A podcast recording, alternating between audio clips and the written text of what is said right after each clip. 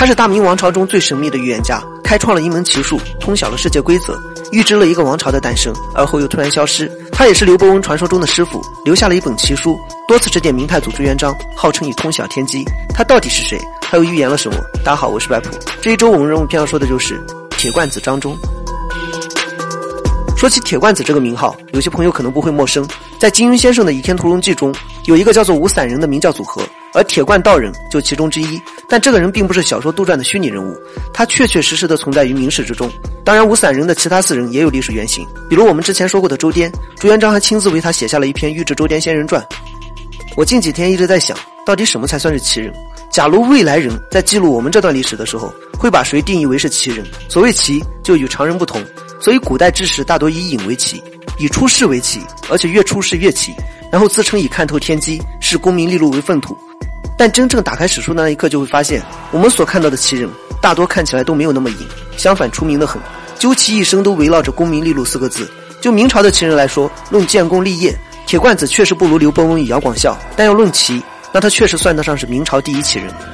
铁罐子原名张忠，字号铁罐道人，临川温泉墓元璋村人。也就是今天江西抚州临川区的元璋村人，当地的朋友可以去翻阅一下族谱，因为有府志与正史记载，所以族谱中应该也会记录一些事迹。张忠生于元末清初，正值乱世，年幼时曾参加过多次科举，但朝代末期的科举都有一个通病，那就是极其腐朽，所以出身平微的张忠数次未中。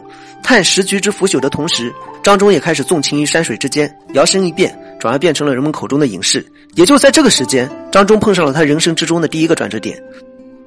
在游至华山的时候，张忠碰上了一位隐士，同是天涯沦落人，两人就互相攀谈了起来。张忠在攀谈之后才得知自己和人家不一样。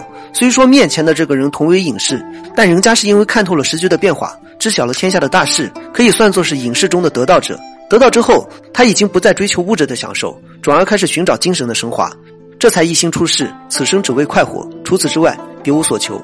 虽然听上去魔幻，但其实也很好理解。我一直认为，人生在世共有两种需求，一种是物质上的需求，一种是精神上的需求。而精神需求就是以物质需求为基础，而又高于物质需求的更高层次的需求。听上去可能有些绕口，说白了，我们眼中的很多高人和名人之所以会做出一些常人不太理解的举动，无非就是为了去追求精神上的升华，比如说去寻找人生的意义。很多人听了就纳闷：你不好好赚钱，去寻找什么人生的意义呢？实际上，只是每个人的追求不一样。就类似于李叔同，最后只能去境底寻找归宿。我们再说回来，张忠面前的这个高人也比较豪放，既然碰上了，那就算是缘分。于是就传给了张忠两门奇技。按照明史的记载来看，这两门奇技就太乙神术与望气术。既然提到了这两门奇技，我们就大体说一下，因为过于神秘无法考证，所以大家还当做故事来听一下就好了。在先秦时期，甚至是汉朝之前，预言未来一直都是帝王家的特权，各类预言术也被称为是帝王之术。这个也很好理解。毕竟是关系到朝代兴亡的事，自然不能外传。在这个时期，有三门预言术名声最大，分别就是太乙神术、奇门遁甲与六壬神课，被合称为三式。但，这只是民间的一个传说，所以大家还是当做玄幻故事就好了。而太乙神术就号称是三十之首，也就预言术中的预言术。其中这个望气术的历史也很悠久，至少可以追溯到春秋时期。我们在讲老子的时候说到过，老子西出函关时，引起夜观天象，看到紫气东来，于是就认为有高人要经过函谷关。这个紫气东来就是望气术，其实说起来并不复杂。我们在观看天空时，也会看到许多颜色，有时蓝色，有时黄色。所谓望气，就是根据天空颜色的变化来判断天下大势的走向。不过还是不能考证，就是个神话传说。张忠得到这两门奇迹之后，也号称掌握了天机，也同高人一样，开始隐居于华山，终日钻研奇迹。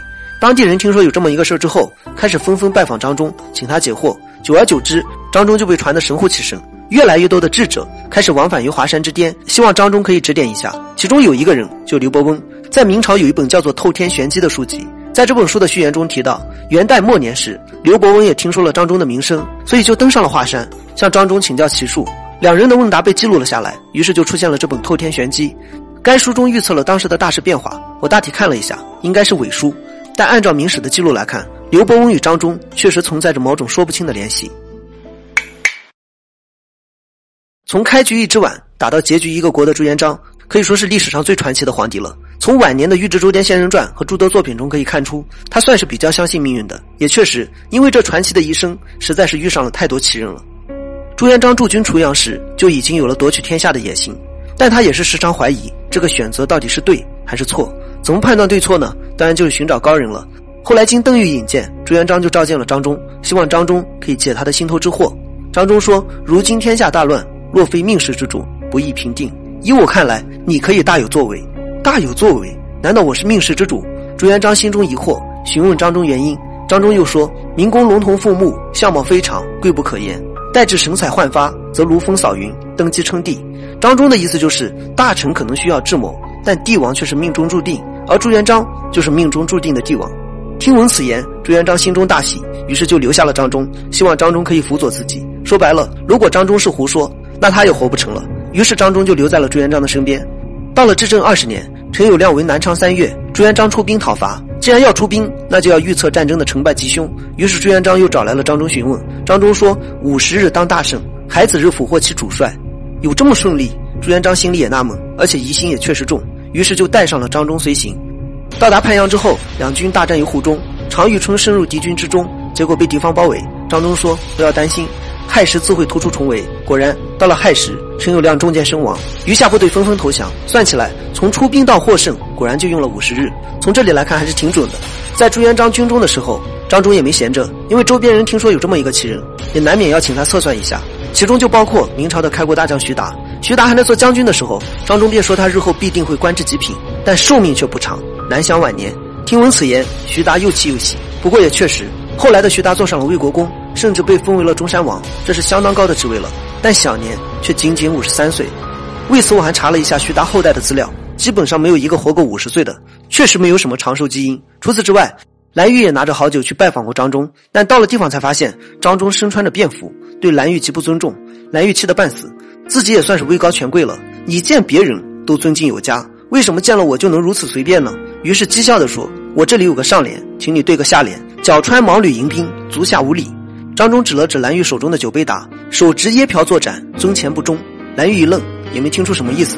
其实这句话的暗示已经很明显了，大意就是蓝玉不尊重帝王，日后必定会引起祸端。果然，后来的蓝玉因谋反罪而被诛，确实可以算得上是尊前不忠。一三六八年，朱元璋结束了乱世，建立了大明王朝。此时灾乱才彻底平息，时局步入正轨。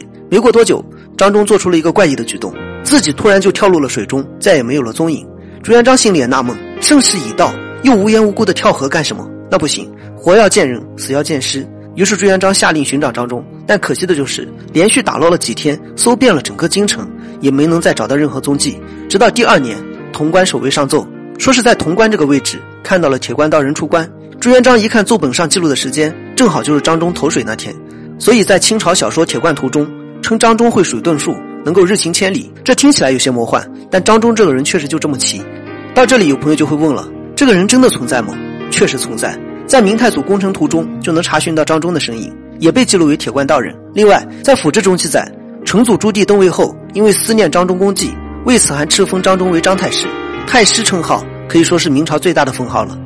为什么张忠可以入宫成图呢？为什么可以得到如此封号呢？其实从他一生的故事中就可以看出，他就好像早就已经得知了明朝诞生，从而催生了大明王朝。攻城之后继续隐世，然后就这样消失在了历史之中。要说能够查询到的，算得上是影视的奇人，张忠绝对是实至名归。我们今天又给玄幻小说提供素材了，那我们今天的内容就到这里了。我是白虎，我们下期再见。